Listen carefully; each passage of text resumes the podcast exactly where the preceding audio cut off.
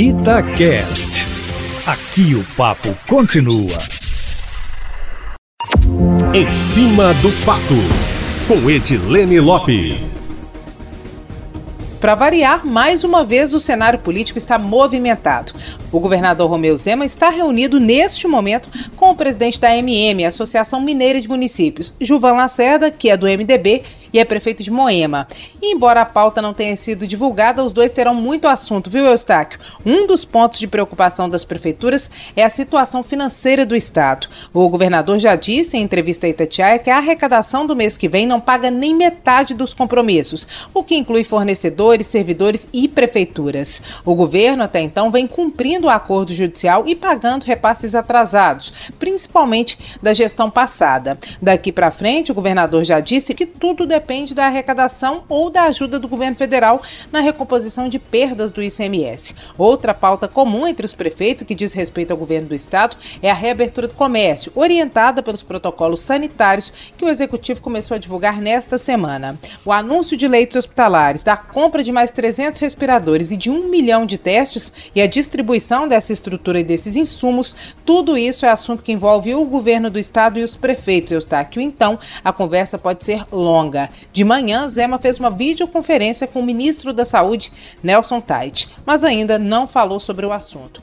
A reunião que ocorre neste momento, Eustáquio, começou logo depois de uma reunião das três da tarde, que foi com o presidente da Federação Mineira de Futebol, Adriano Aro, e o irmão dele, deputado federal Marcelo Aro, do PHS. O assunto foi o futuro do futebol nos próximos meses.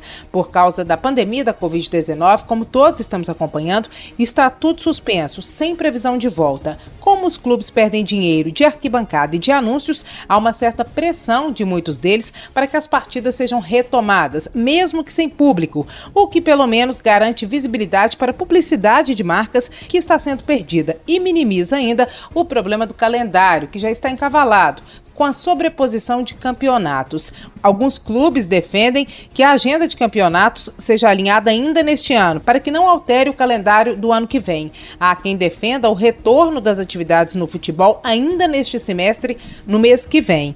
Entre os dirigentes, o debate é que uma decisão pelo retorno das partidas exige uma série de normas que podem ser administrativas ou determinadas por meio de lei, que passam por regras de higienização, pelo horário de funcionamento dos clubes e de realização dos treinos, pela testagem diária ou medição da temperatura dos jogadores, equipe técnica, médica e funcionários e por aí vai.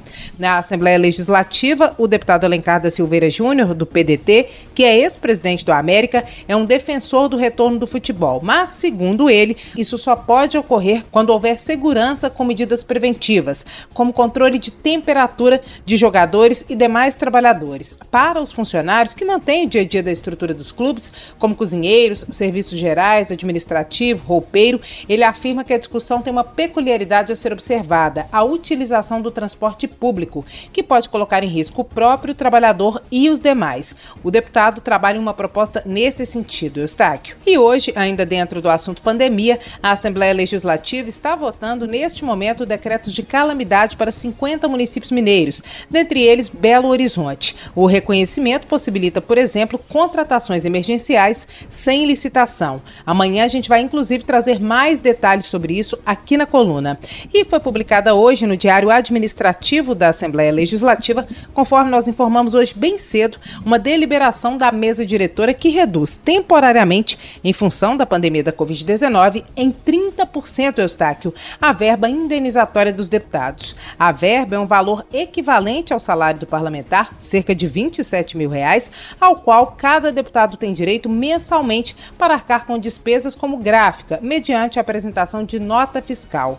A decisão começa a valer imediatamente. Significa que o novo limite já vigora no pagamento que será feito em maio. Para combustível, nesse período de pandemia, a redução da verba indenizatória foi de 50%. O objetivo, Eustáquio, é gerar economia. E só para explicar para todo mundo que está em casa, Eustáquio, para ficar bem claro, a verba indenizatória é um valor destinado ao ressarcimento de despesas relacionadas ao exercício de uma mandato ou de um cargo. Na gestão pública é comum no legislativo para vereadores, deputados e senadores, mas pode existir também para outros poderes, como o executivo, que é o governo, ou o judiciário. A quantia normalmente tem um teto e é liberada mediante a comprovação dos gastos. Hoje eu inaugurei no meu Instagram, Eustáquio, o ABC da Política e eu vou compartilhar as informações aqui na coluna também. Todo dia que eu citar uma expressão, um procedimento do meio político que não seja tão popular, no final da coluna eu vou explicar mais detalhadamente o que é e como funciona. As informações ficarão na coluna que fica no site da rádio em áudio e texto na seção Colunistas Edilene Lopes em cima do fato e também em pequenos textos, pílulas, que eu vou deixar no Instagram, arroba Lopes. Para quem gosta de política e quer fazer um debate consciente e qualificado, as informações estão disponíveis. Amanhã eu volto, eu estou aqui sempre em primeira mão e em cima do fato.